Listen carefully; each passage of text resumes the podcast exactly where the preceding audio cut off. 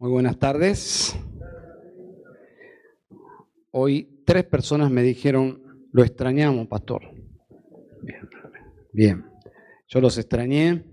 Esto no es parte de la predicación, así que eh, es un extra. Traigo saludos de los hermanos de Encarnación. Tuvimos allí tres días o cuatro intensivos. Previamente el Señor nos llevó a una iglesia eh, cerca de Porto Alegre, en Brasil, todo por tierra, así que yo no manejaba, pero los que manejamos, manejamos con el que maneja, no sé si usted entiende, o estamos así, somos copilotos, así que fue bastante eh, intenso el viaje, pero valió la pena, hemos visto la mano de Dios allí y agradezco realmente que, que hayan orado, tuvimos allí un tiempo muy precioso en una iglesia que tiene una apertura muy grande con lo que el Señor está haciendo aquí en Argentina y en otros lugares con el ministerio ante su palabra. El Señor me permitió estar en el aniversario de la iglesia. Eh, conocí al pastor en un evento aquí en Argentina y allí fue el vínculo. Tiempo muy precioso y luego yendo a Paraguay también a la iglesia de los hermanos Reversat, conocida así, pero la iglesia Ciudad de Dios, una iglesia bautista reformada allí, que ha crecido demasiado en poco tiempo para mi asombro, porque el año pasado estuvimos allí apoyando un taller de predicaciones positivas y este año me quedé para, para estar en el culto y er, era mucha gente. En relación al año pasado veo la mano del Señor. Así que también traigo saludos de, de allí. Habrán notado que en el tiempo de cánticos Cantamos más, en primer lugar.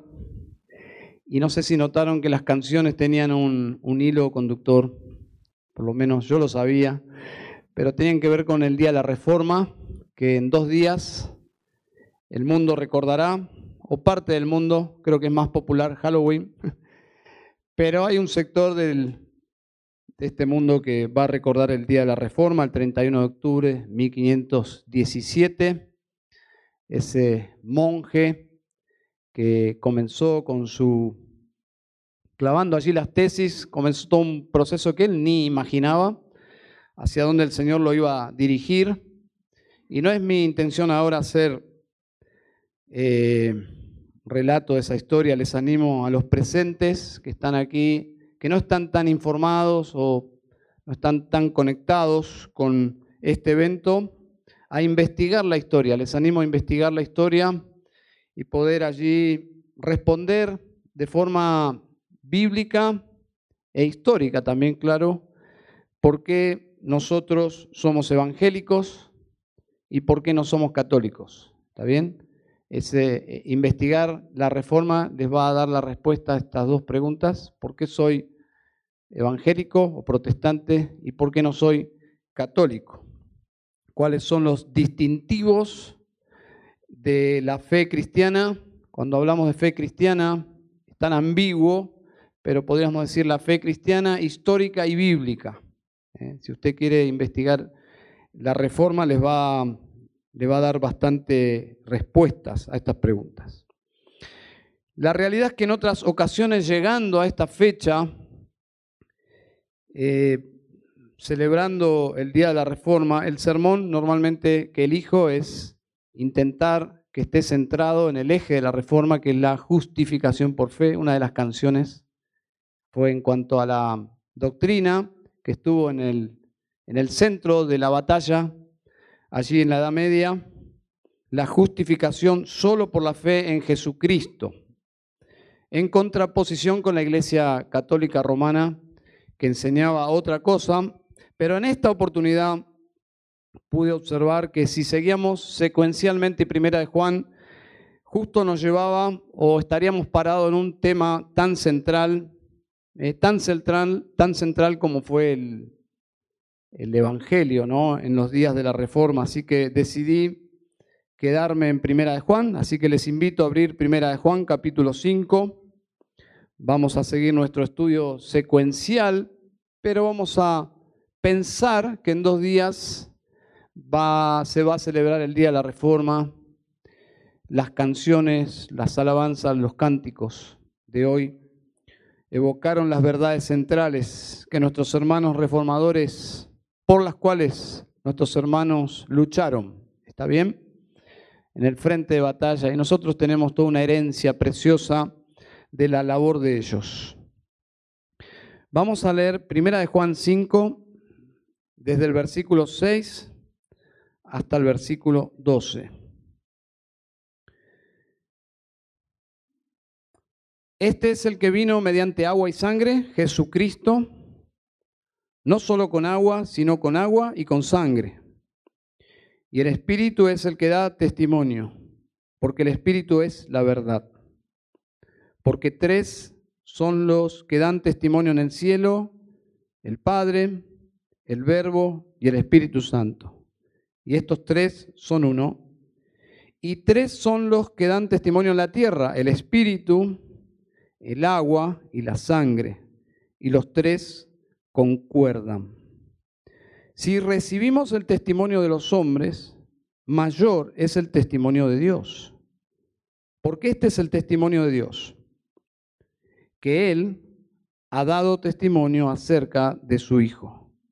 El que cree en el Hijo de Dios tiene el testimonio en sí mismo. El que no cree a Dios ha hecho a Dios mentiroso porque no ha creído en el testimonio que Dios ha dado respecto a su Hijo. Y el testimonio es este, que Dios nos ha dado vida eterna. Y esta vida está en su Hijo.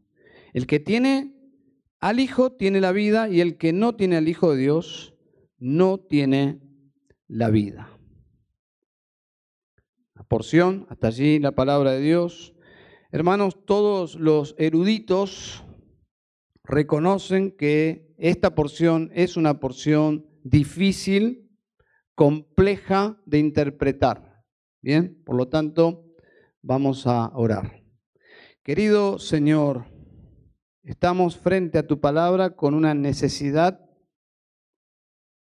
una necesidad de, de ti, necesidad de alimento espiritual. Y sabemos, Señor, que este alimento espiritual entra a nuestra alma por la mente.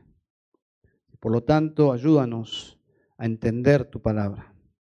Finalmente, asimilarla y finalmente practicarla, Señor que tu iglesia sea nutrida por la verdad, transformada por la verdad, a fin de que refleje, que tu iglesia refleje en esta nueva semana que comenzó hoy, que refleje tu carácter, Señor, tu glorioso carácter.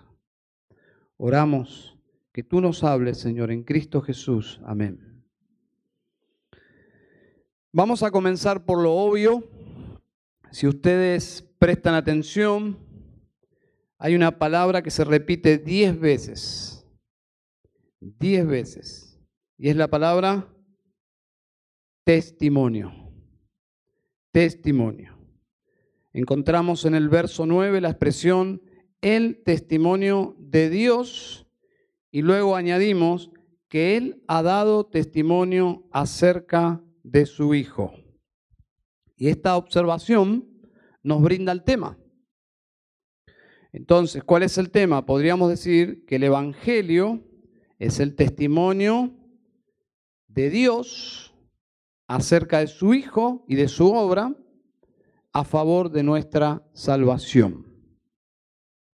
Nuevamente, podríamos decir que el Evangelio es el testimonio de Dios acerca de su obra y la obra de Cristo a favor nuestro, a favor de nuestra salvación. El cristianismo, según este texto, tiene el respaldo de Dios mismo. No es una religión humana, es una religión divina. Tiene el respaldo de Dios, es decir, el testimonio de Dios, es lo que dice nuestro texto. Y si Dios está respaldando el Evangelio, por lo tanto requiere una respuesta de nuestra parte. Si creemos, tenemos vida eterna. Pero ¿qué sucede si rechazamos el testimonio de Dios? dice el escritor que sería llamarle a Dios mentiroso. Sería decirle a Dios que miente acerca del testimonio que Él ha dado acerca de este hombre llamado Jesucristo. Esa es básicamente la verdad central de nuestro texto. Tenemos estos dos asuntos aquí y permítanme rápidamente darles el bosquejo. Desde el versículo 6 al 9, el Evangelio tiene el respaldo divino, el respaldo de Dios. El Evangelio es el testimonio de Dios acerca de su Hijo, 6 al 9. Por lo tanto, por lo tanto, 10 al 12, en segundo lugar, requiere una respuesta de nuestra parte. El Evangelio es un testimonio que requiere una respuesta de parte de la humanidad.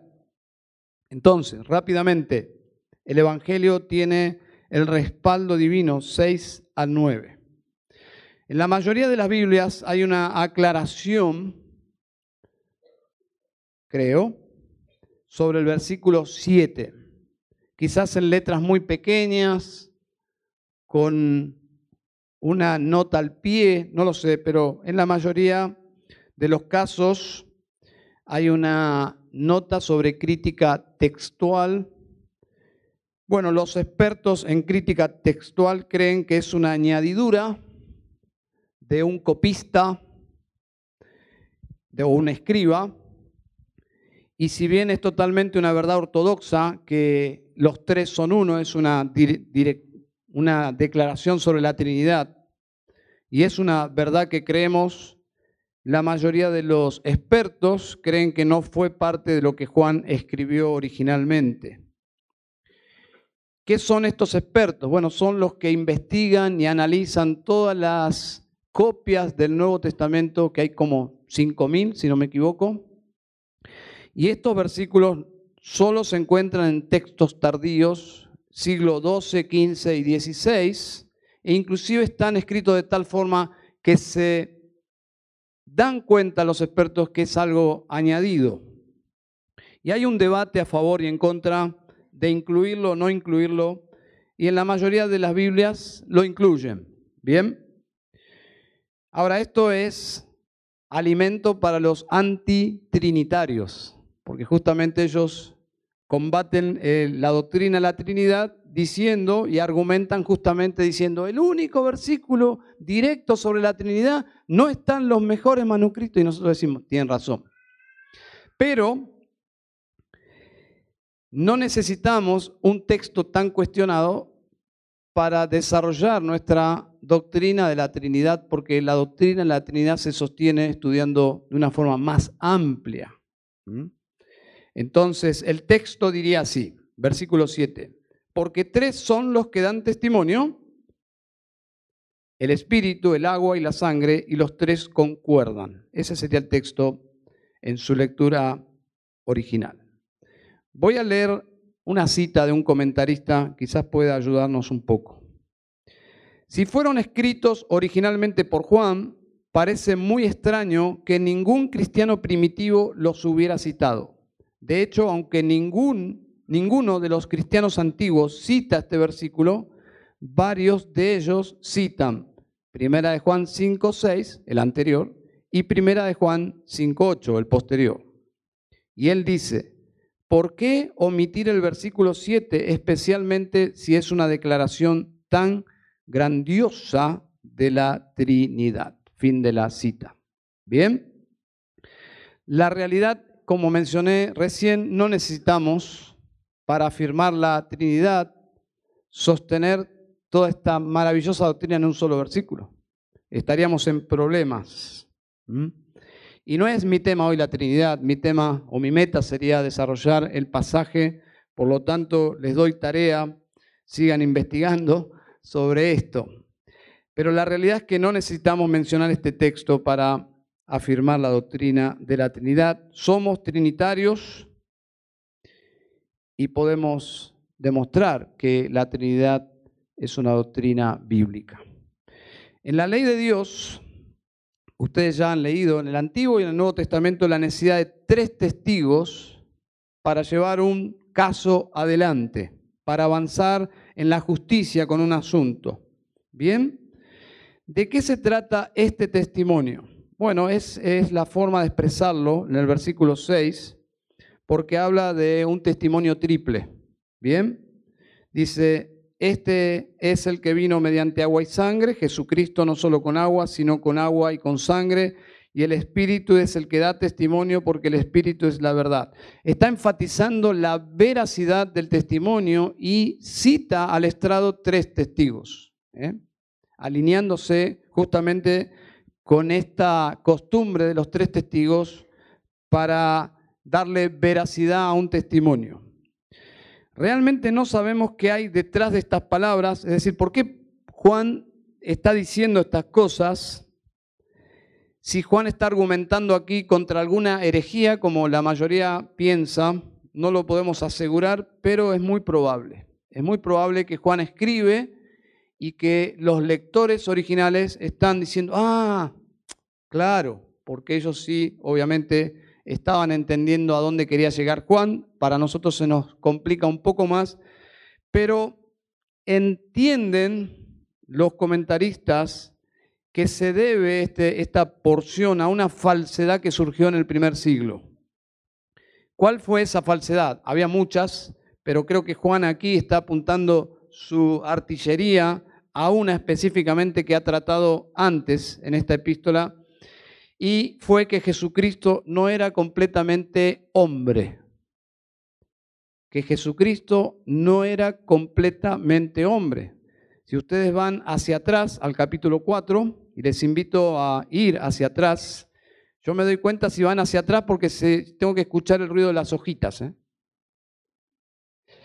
4.2 dice, en esto conocéis el Espíritu de Dios. Todo espíritu que confiesa que Jesucristo ha venido en carne es de Dios. Ahí ya sabemos que había una herejía y que, Juan está exponiendo a los herejes de esta forma, que estaban diciendo que Jesucristo realmente no había venido en carne, porque eso chocaba con el pensamiento de la época, con la filosofía de esa época de que Dios y la carne eran incompatibles que Dios no, no tenía ninguna relación con lo físico, con lo carnal, y por lo tanto si Jesucristo era el Mesías, debía ser otra cosa menos humano, algo como humano, pero no totalmente humano. Bueno, y de allí se desprende esta herejía, cuando intentamos acomodar nuestras ideas con la palabra de Dios, y allí surgen las herejías.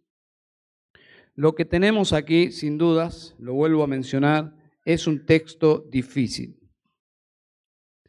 Y no voy a dar todas las alternativas que los expertos y comentaristas, comentaristas sugieren, porque los voy a aburrir. Y luego van a quedar como diciendo, ¿y quién? No me voy a meter en eso, pero me voy a dedicar a exponer lo que yo entiendo del texto. Y es básicamente sobre esta, esta frase agua y sangre. ¿Está bien? Porque el testimonio de Dios está haciendo uso de agua y sangre para dar credibilidad a su testimonio. Y entiendo que según el contexto, justamente es eso, es el enfoque de un testimonio creíble, y me inclino a pensar que el agua y la sangre se refieren a dos eventos, dos eventos que dio testimonio de Jesucristo como el verdadero Mesías. Bien, ¿qué son esos dos eventos?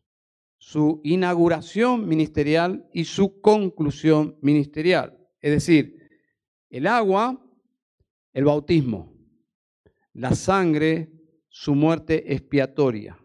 Y en esos dos eventos, y esa es la idea de mostrarlo, hay un testimonio de Dios de que Él es el Mesías, de que es quien dice todo el Nuevo Testamento que Jesucristo es, es decir, el, Mesías prometido en todo el Antiguo Testamento, he aquí, es Jesucristo. Eso es lo que inicia Mateo diciendo. Él es Jesucristo, hijo de David, hijo de Abraham. Bien, o hijo de Abraham, hijo de David. ¿Por qué? Porque el Mesías venía de la línea mesiánica prometida a Abraham ¿eh? por el cual Dios iba a bendecir a todas las naciones y tenía que ser el rey descendiente de David. Y aquí, en el bautismo, si ustedes quieren ir a su escrito, porque Juan se remite muchas veces a su evangelio, que ya estaba escrito y circulando y estaba en manos de la iglesia en Asia Menor. Si ustedes quieren ir, acompáñenme al, Evangelio de Juan, capítulo 1. ¿Se escuchan las hojas? Estamos en el mundo virtual, por lo tanto no se escuchan últimamente muchas hojas, pero busque por favor Juan 1.32, dice así, Juan 1.32. Juan dio también testimonio diciendo, he visto al Espíritu que descendía del cielo como paloma y se posó sobre él, sobre Cristo, ¿no? Y yo no le conocía, pero el que me envió a bautizar en agua me dijo, ¿quién es? Dios el Padre. Aquel sobre quien veas al Espíritu descender y posarse sobre él, este es el que bautiza en el Espíritu Santo. Y dice Juan, y yo le he visto, y he dado testimonio de que este es el Hijo de Dios. Subraya ahí las palabras testimonio, agua, agua y Hijo de Dios. Tenemos retos, indudablemente retos interpretativos aquí, no hay duda alguna, pero la idea principal es que Jesucristo es el Hijo de Dios en quien hay vida eterna. Eso es lo que está intentando demostrar Juan.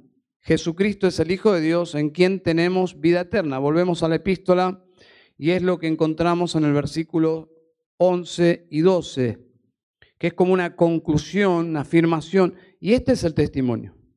Y el testimonio es este, que Dios nos ha dado vida eterna. Y esta vida está en su Hijo. Y nosotros solemos preguntar, ¿quién lo dice? Y ahí está el punto. Lo dice Dios. Lo dice Dios. ¿Creeremos o no creeremos? Bueno, el texto de alguna forma deja en el lector la respuesta. Si crees, tenés vida eterna. Si no crees, estás en un lío eterno. Porque en primer lugar le está diciendo a Dios mentiroso y te perderías por la eternidad.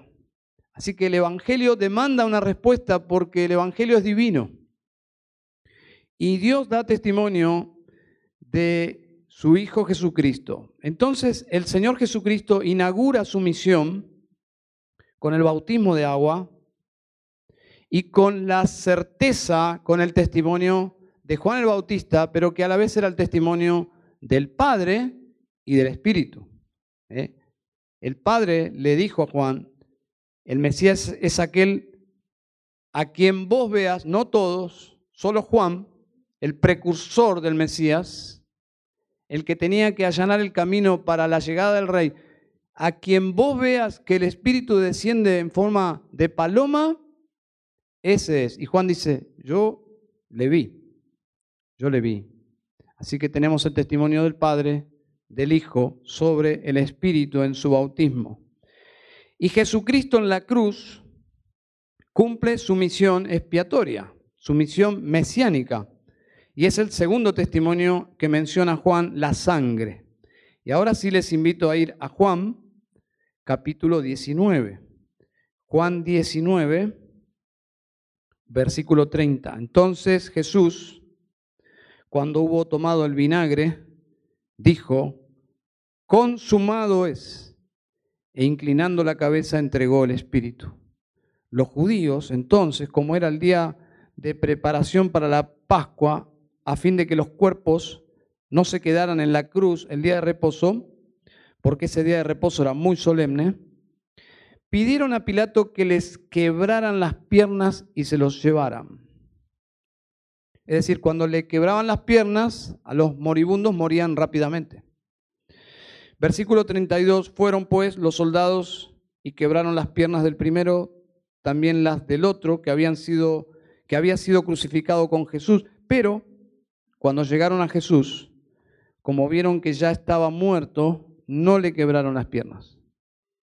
pero uno de los soldados le traspasó el costado con una lanza y al momento salió sangre y agua. Y el que lo ha visto ha dado testimonio y su testimonio es verdadero. Y él sabe que dice la verdad para que vosotros también creáis. Hermanos, es muy llamativo que Juan escribiera este detalle que es un poco morboso, ¿no? ¿Qué necesidad de escribir acerca de esto? De que un soldado le atravesara su corazón. Los expertos dicen que eso sucede cuando se le atraviesa el corazón, que brotó agua y sangre. Y es muy probable que en su evangelio estuviera ya luchando con estas herejías, con esta falsedad que Jesús no era completamente hombre. Es decir, cuando escribió Juan su evangelio, ya circulaban versiones gnósticas en su gem, vamos a decir, porque el gnosticismo fue conocido con ese nombre en el segundo siglo, pero ya había ideas sobre que Jesucristo no era completamente hombre y Juan escribe con este agregando este detalle, obviamente por inspiración de Dios, esa lanza que atraviesa su corazón y brota agua y sangre. Es decir, no era un fantasma, era un hombre. Y en el tiempo de su primera epístola, esta herejía ya había tomado más fuerza, más dimensión. Así que el apóstol, para enfatizar que Jesucristo era un hombre, por esa razón brotó sangre y agua al ser perforado con la lanza del soldado. Volvemos a primera de Juan, en el versículo 6, dice, y el Espíritu es el que da testimonio, porque el Espíritu es la verdad. Rechazar el Evangelio es rechazar a Dios el Padre, es rechazar a Dios el Espíritu y es rechazar a Dios el Hijo. Es decir, es un lío cósmico, eterno. Es un problema que te lleva a un lugar que la Biblia claramente dice que es un lugar de perdición. El Espíritu es la verdad, dice, enfatiza que este testimonio es verdad porque el Espíritu es verdad es la verdad. Y el Espíritu da testimonio del Evangelio en las Escrituras. Es decir, el Evangelio es predicado desde las Escrituras. Claro que tiene un fundamento en la historia, pero las Escrituras no solo mencionan la historia, sino una interpretación divina de la historia. Entonces, encontramos en el verso 9 la expresión el testimonio de Dios dos veces, y cuando en la Biblia usted lee que se repite dos veces lo mismo, preste atención, porque Dios no habla de más. Cuando Dios habla dos veces, es muy importante. ¿Bien? Acerca de su Hijo. Versículo 9.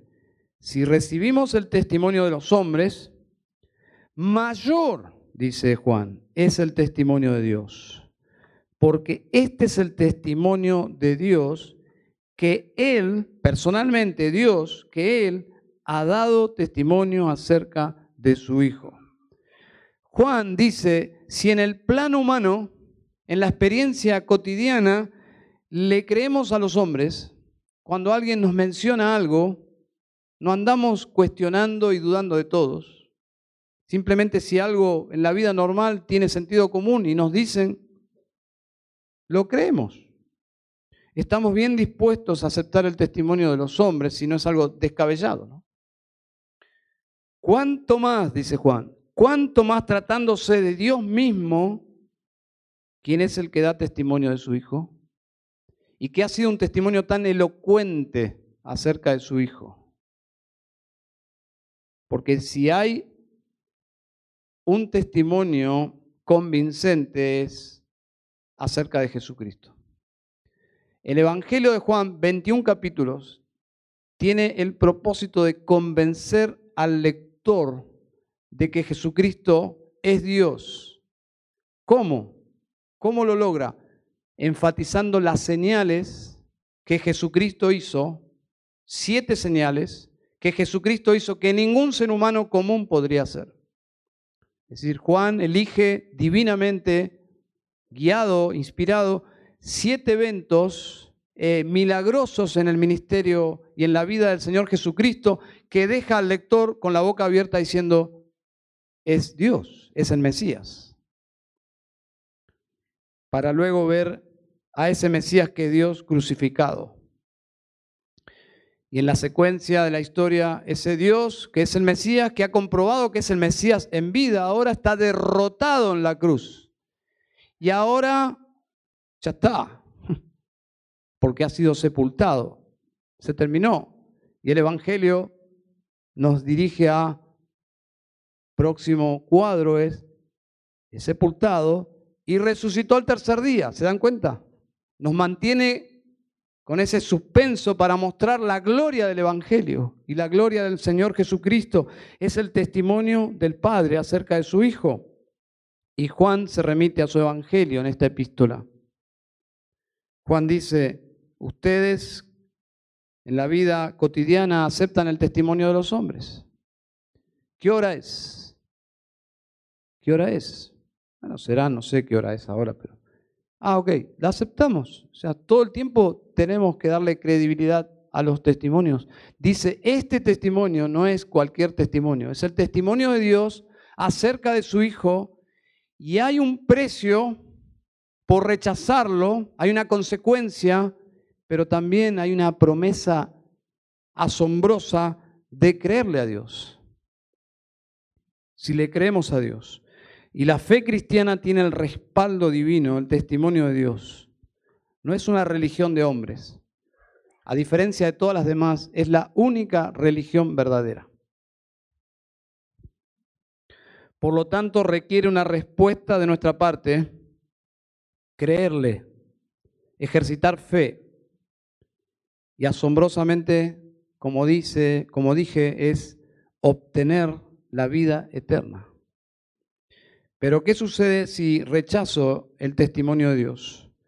Bueno, como ya mencioné también, es decirle a Dios que miente y es rechazar la vida eterna para perderse eternamente lejos de Dios. Entonces, en primer lugar, el respaldo divino, 6 al 9, como dice Jesús en Juan 5:37, y el Padre que me envió ese ha dado testimonio de mí. Es decir, el Señor Jesús no hacía nada por cuenta propia, todo lo que hacía estaba bajo la supervisación y dirección y soberanía de su Padre. Nada hago yo por mí mismo. Y quien da testimonio de mí es mi Padre. Entonces el Evangelio tiene el respaldo de Dios. Por lo tanto, en segundo lugar, requiere una respuesta de nuestra parte, versículo 10 al 12. El que cree en el Hijo de Dios tiene el testimonio en sí mismo. El que no cree a Dios ha hecho a Dios mentiroso, porque no ha creído en el testimonio que Dios ha dado respecto a su Hijo. El mensaje del Evangelio es un mensaje que demanda una respuesta. No es simplemente un mensaje para deleitar la mente, no es un mensaje simplemente para abordar por curiosidad, no es un mensaje que no demanda absolutamente nada, es un mensaje que te involucra, que te extiende, que te provoca, te persuade a hacer algo con él. Y Juan regresa al propósito de su evangelio, es decir, el evangelio de Juan. ¿Y cuál es el propósito del evangelio de Juan? Bueno, el libro de Juan es uno de los libros que no deberíamos rompernos la cabeza para pensar por qué Juan escribió el evangelio, porque él mismo dice explícitamente que lo escribió para qué lo escribió. En el capítulo 20, versículo 30 y 31, son dos versículos muy conocidos. Dice, y muchas señales hizo también Jesús en presencia de sus discípulos. Juan 1. Juan, él mismo es uno de ellos, uno de los testigos. dice que no están escritas en este libro. Luego Juan dice que de forma, eh, vamos a decir, exagerada, hiperbólica, dice, si escribiéramos todas las señales que Jesús hizo, y si el mundo fuese una biblioteca gigante, no entrarían todos los libros de las obras de Jesucristo. Es decir, las que están escritas son las que quiso Dios que sepamos. Y Juan dice, estas se han escrito, es decir, las siete señales que ves en el Evangelio de Juan, pero estas se han escrito para que creáis que Jesús es el Cristo, el Hijo de Dios, y para que al creer tengáis vida en su nombre. Es decir, cuando un pecador responde al Evangelio, la vida de Dios entra en la vida de esa persona. Eso es algo precioso. Es una promesa preciosa que está vigente hoy. Como verán, encontramos aquí dos palabras, creer y vida, y están íntimamente conectadas. ¿No es asombroso que la gracia de Dios ofrezca en el Evangelio simplemente por creer tener la vida eterna? Dice el Evangelio que si creemos tenemos la vida eterna. Es totalmente por gracia, es gratuito, amén, ¿estamos de acuerdo? Y a la vez te cuesta todo. ¿Está de acuerdo con esa afirmación? Es por gracia, es gratuito, pero a la vez te cuesta todo. ¿Cómo puede ser esto? Si me cuesta todo, no es gratuito. Bueno, ambas cosas están implícitas en la oferta del Evangelio. En una ocasión prediqué en una iglesia, no recuerdo ni qué texto era, pero estaba explicando el Evangelio, las demandas del Evangelio, y al finalizar, alguien se acercó a mí, yo había predicado sobre el señorío de Cristo en el Evangelio, un hombre se acercó con un espíritu muy crítico, si bien se cuidaba de no faltarme el respeto, estaba ahí justo en la línea, pero lo veía muy ofuscado. Y claramente él sostenía una idea de la salvación diferente de lo que yo había predicado. Él creía que la salvación solamente se recibía por hacer una oración. ¿Algunos de ustedes creían eso? Me imagino que sí. Simplemente hacer una oración, una ganga no te cuesta nada. Vos podés seguir después con tu vida como si nada, pero con la vida eterna en el bolsillo. Este hombre planteó que yo estaba diciendo algo que no era bíblico, por lo tanto yo lo llevé y la, lucha después continuó, porque lo llevé a las cuerdas, porque no es un asunto serio, porque si yo estaba diciendo algo que no era el Evangelio, entonces yo era un falso maestro. Entonces era muy serio, muy serio lo que estaba planteando él. Amigablemente lo llevé a, ese, a esa discusión, pero en ese, en ese momento, que fue una charla luego del sermón, le hice la siguiente hipótesis. Supongamos que tuvieses la oferta la invitación de ser parte de la familia real de Dinamarca. Y absolutamente esta invitación es por gracia. Una oferta increíble. Solo tendrías que decir sí. Llega la propuesta, solo tendrías que decir sí. Ser parte de la, de la familia del reinado allí en Dinamarca. En el momento de decidir, y pregunto a este hombre, ¿tu vida cambiaría en algo? ¿Te llegaría un ticket de avión? ¿Viajarías? ¿Cambiaría tu cultura? ¿Cambiaría tu idioma? ¿Cambiaría tu alimentación? ¿Cambiaría de alguna forma tu vida? ¿Podría seguir siendo igual tu vida? aunque todo es por gracia, indudablemente No. Totalmente por gracia, una salvación gratuita, pero simultáneamente te costaría todo. Pero te costaría mal, te costaría más si la rechazaras. Porque el Evangelio es una oferta de gracia, pero también conlleva una advertencia solemne.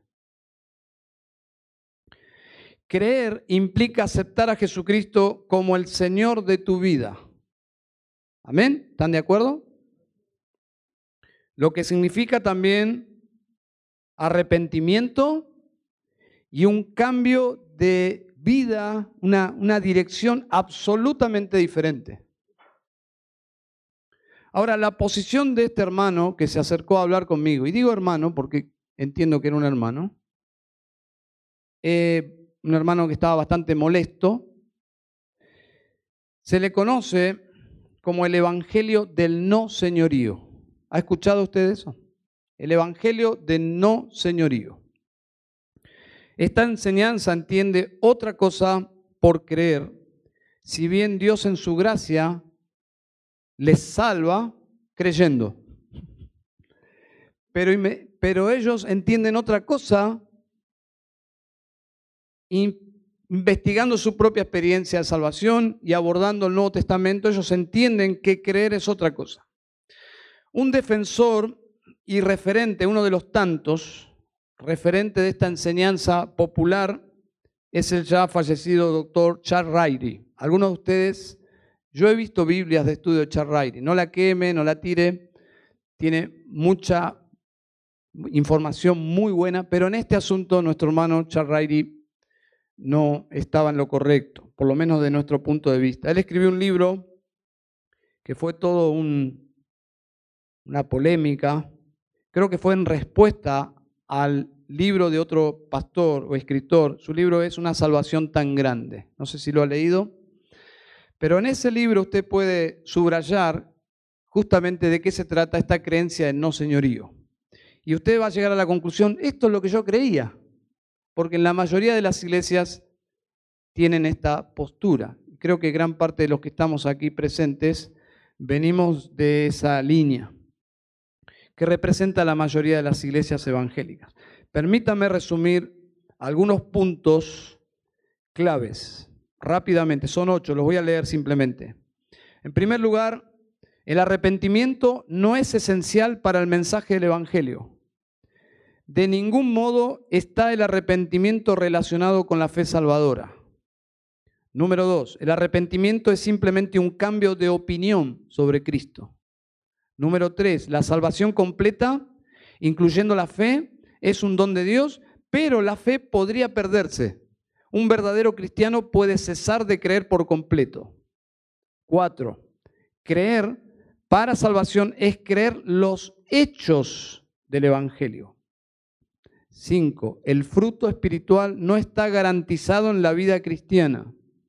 Algunos cristianos pasan la vida en una tierra estéril de derrota, confusión y toda clase de maldad. 6. La sumisión no es en ningún sentido una condición para la vida eterna.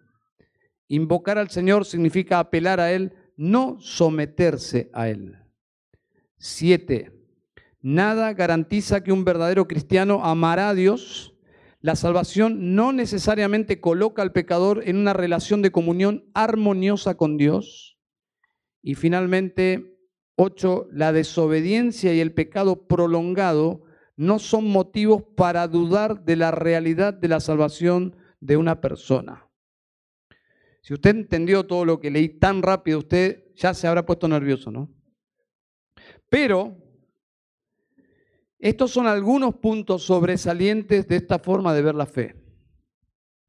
Algunos han sondeado las consecuencias de seguir esta línea. Paul Washer, por ejemplo, es un militante combativo de esta postura. Él lo ve realmente como un monstruo que ha devorado a millones de almas. Lo que yo interpreto es que esta forma de ver la salvación es más bien una forma de justificar una especie de cristianismo cultural, nominal, sin frutos de arrepentimiento. Es una forma de colocar a personas naturales que no tienen evidencia de salvación bajo un formato de un cristianismo nuevo, desconocido por nuestros padres o los antecesores de la fe. Es ajustar la realidad de la iglesia evangélica visible a las escrituras, cuando en realidad es al revés, ¿no? Deberíamos filtrar la iglesia contemporánea por la Biblia. ¿eh? La iglesia mundana debería ser eh, pasada por la verdad de la Biblia y no al revés, acomodar la Biblia a la actualidad de la iglesia. Bueno, este es el gran tema de esta carta, hermanos. Por eso me tomé este tiempo para explicar esto.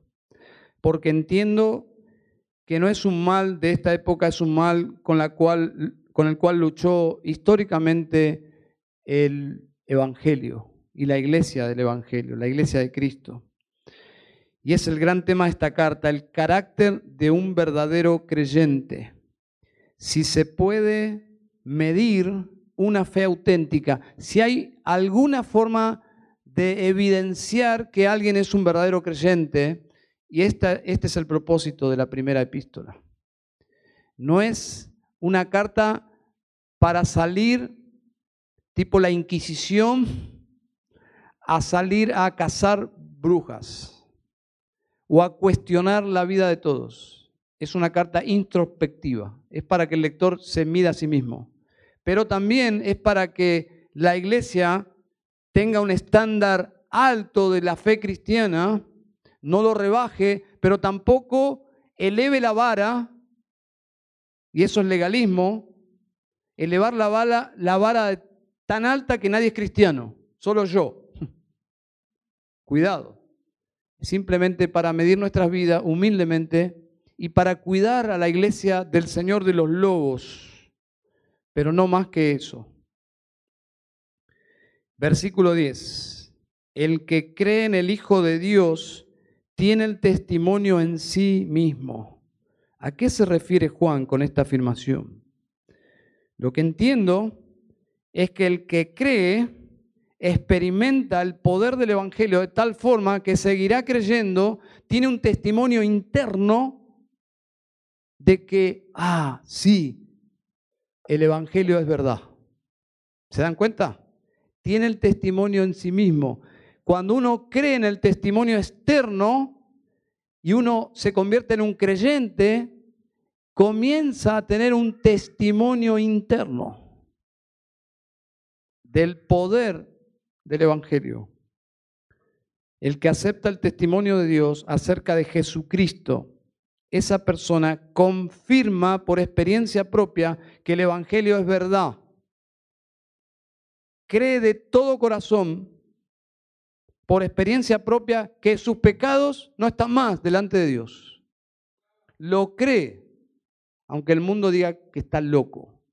Él cree, por más que haya sido un perseguidor de la iglesia y un cómplice de homicidio como Pablo ahora tiene una conciencia limpia delante de Dios, porque lo cree.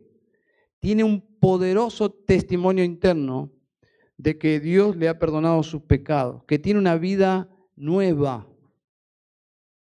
que lo hace sensible a Dios para amarlo. Al creer está diciéndole a Dios, Dios, tu Hijo es quien dices que es tú dices la verdad acerca de Cristo. Cristo es el único camino, es la verdad y la vida. Dios, yo te creo. Te creo aunque esto me traiga problemas con mi familia, con mi cónyuge, con mis hijos, con mis vecinos. No importa, yo te creo, Dios. Él es quien tomó mi lugar, mi castigo para salvarme. Gracias sean dadas a Dios por su Hijo. Amén. Hay una conocida historia que es pertinente para ir ya concluyendo el sermón. Algunos de ustedes seguramente ya han escuchado esta historia. Se trata de un hombre rico y su hijo. Ellos son apasionados por el arte, tiene una colección de arte extraordinaria, muy costosa. Tenían de todo en su colección, desde Rafael hasta Picasso. Muy a menudo se sentaban y se deleitaban admirando estas obras de arte y charlando de arte. Desgraciadamente, esta historia nos dice que el hijo fue llamado para ir a la guerra. Pasado un breve tiempo, este hombre recibe la noticia que su hijo murió en batalla y murió siendo un héroe, intentó rescatar a un soldado y murió en el campo de batalla. Un mes más tarde, justo antes de la Navidad, alguien toca la puerta y este hombre ya desgastado y triste abre la puerta y era un joven que tenía un paquete enorme en sus manos y se le dice a este señor, Señor, usted no me conoce, pero yo soy el soldado a quien su hijo salvó la vida. Él salvó muchas vidas ese día. Usted debería estar muy orgulloso de su hijo. Él me estaba llevando a un lugar seguro, yo estaba herido, cuando una bala lo alcanzó y lo alcanzó de forma mortal, no hubo nada para hacer. ¿Sabe? Él hablaba muy a menudo de usted, éramos amigos, y él me habló de su amor por el arte. Señor, yo no soy un gran artista, pero creo que a su hijo le hubiera gustado que usted recibiera esto. El muchacho extendió los brazos para entregarle este paquete. Yo sé que no es mucho. El padre abrió el paquete, era un, un retrato de su hijo, pintado por este joven soldado. Él contempló con profunda admiración la manera en que el soldado había capturado la personalidad de su hijo en la pintura. Se quedó atento observando este cuadro, le agradeció al joven soldado y le ofreció pagarle por la pintura. Oh no, Señor, yo nunca podría pagarle lo que su hijo hizo por mí. Es un regalo. El hombre murió unos meses más tarde y se anunció una gran subasta con todas las pinturas que poseía. Sobre la plataforma, junto a las grandes, costosas obras de arte, también estaba el retrato del hijo. El subastador golpeó su mazo para dar inicio a la subasta. Empecemos los remates con este retrato titulado El Hijo. ¿Quién ofrece por este retrato? Y hubo un gran silencio. Entonces una voz del fondo de la habitación gritó, queremos ver las pinturas famosas, olvídese de ese. Sin embargo, el subastador persistió. El hijo, el hijo ¿Quién quiere al Hijo? Otra voz gritó con enojo, vayamos al grano, continúe con las otras obras. Finalmente se oyó una voz desde el fondo del salón que decía, ofrezco 10 dólares. Era el viejo jardinero de la casa, siendo un hombre pobre, era todo lo que tenía. El subastador dijo, tenemos 10. ¿Quién da 20? Gritó el subastador. Finalmente golpeó por fin el mazo a la una, a las dos, vendida por 10 dólares al caballero del fondo. El subastador soltó su mano y dijo, damas y caballeros, así damos por terminada la subasta. Y obviamente el murmullo de toda la gente. El acuerdo estipulado decía que quien se quedara con el hijo heredaría todos los bienes del padre, incluyendo sus pinturas. El hombre que ahora tiene al hijo se queda con todo. Versículo 12, hermanos. El que tiene al hijo tiene la vida. el que no tiene al Hijo de Dios no tiene la vida, por lo tanto no tiene nada. Nuestro texto añade la infamia de rechazar el testimonio del Padre sobre su Hijo. Es decirle a Dios mentiroso. Spurgeon escribió sobre esto, el gran pecado de no creer en el Señor Jesucristo a menudo se habla de manera muy liviana y con un espíritu muy frívolo, como si apenas fuera un pecado. Sin embargo, de acuerdo con todo el tenor de las escrituras, la incredulidad es decirle a Dios mentiroso. ¿Qué puede ser peor? Cuando escuchamos el Evangelio, muchas personas egoístamente piensan en sí mismas. Pero si acepto a Cristo no voy a, no voy a poder ir a bailar. Se dan cuenta lo ridículas que son nuestras excusas. Pero si acepto a Cristo, no voy a poder ser como quiero ser.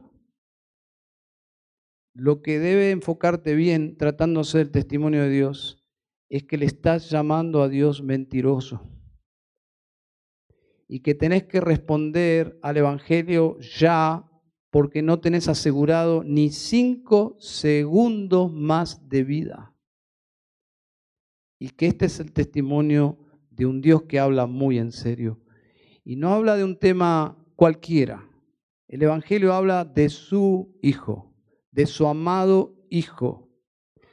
Y el Evangelio manda que todos los pecadores se postren ante Cristo y lo reconozcan como Señor y Salvador. Y lo más glorioso de esto es que no solo es un mandato, sino que es un mandato con promesa, porque dice, el que cree tendrá vida eterna. Entonces, versículo 10, el que no cree a Dios, no dice el que no cree en Dios, Satanás cree en Dios, los demonios creen en Dios, el, el pueblo en general cree en Dios en general, pero aquí dice el que no cree a Dios, es decir, que no cree la Biblia, la palabra de Dios, el mensaje, le ha hecho a Dios mentiroso porque no ha creído en el testimonio que Dios ha dado respecto a su Hijo. Conclusión. El Evangelio tiene el respaldo divino, versículos 6 al 9, por lo tanto, requiere una respuesta de nuestra parte, versículo 10 al 12. Ahora, hermanos, la fe verdadera acepta totalmente el testimonio de Dios sobre Jesucristo, no parcialmente, todo el testimonio que Dios ha hecho acerca de su Hijo. La fe falsa rechaza el testimonio de Dios sobre su Hijo porque cambia el mensaje a conveniencia. Y en este caso, adaptaron la doctrina a sus propios criterios, a la cultura. No puede ser hombre, tiene que ser otra cosa. El Evangelio es el testimonio de Dios y demanda una respuesta. Por lo tanto, si le creemos, tenemos la vida eterna. Si no le creemos, estaremos llamándole a Dios mentiroso sobre el testimonio acerca de su Hijo y no hay más esperanza de salvación. Cada mañana tomo el libro de membresía y lo dividí para orar por la, por la iglesia. Y a veces me llama la atención los testimonios pequeños del libro de membresía. Y me emociona a veces pensar al leer en algunas, algunos testimonios de algunos que han creído en la reunión misma. Porque es precioso. precioso pensar que alguien pueda pasar de muerte a vida en este lugar. Eso lo hace un lugar especial. Si en esta noche quisieras creer en Jesucristo, Puedes hacerlo ahora mismo. Puedes decirle a Dios, Dios, yo creo todo lo que has dicho sobre Cristo. Renuncio a mi vida, me arrepiento de mis pecados, que Él sea el Señor y Salvador de mi vida. Vamos a orar al, al Señor. Padre de los cielos, Padre eterno, invocamos tu glorioso nombre por los méritos de Cristo que nos vistió con esta dignidad que no teníamos hasta que Él cambió nuestros corazones, hasta que Él perdonó nuestros pecados. No hubiésemos querido y no hubiésemos podido entrar delante de tu presencia si Cristo no nos hubiese cambiado, Señor. No tendríamos, como hemos cantado hoy, apetito por tu palabra, no tendríamos interés de estar en este lugar para adorarte. Padre, gracias por el Evangelio, porque nos has prometido vida eterna, pero esa no es lo más precioso, Señor. Lo más precioso es que nos has dado a tu Hijo. Y Él sí es precioso, Señor. Solo te rogamos que nos ayudes a vivir en virtud de lo que Él hizo por nosotros. Ayúdanos a ser fieles, Señor. Ayúdanos a amarte, adorarte y a seguirte, Señor. Padre, también oramos en esta noche por nuestros amigos, invitados que están en esta noche con nosotros, quizás hijos, nietos, que necesitan venir personalmente a ti, Señor, porque tú no tienes nietos ni sobrinos, tienes, hijos. Así que oramos para que ellos pongan su fe en ti, que te crean a ti, Señor, y tengan vida eterna. Oramos en Cristo Jesús. Amén y amén.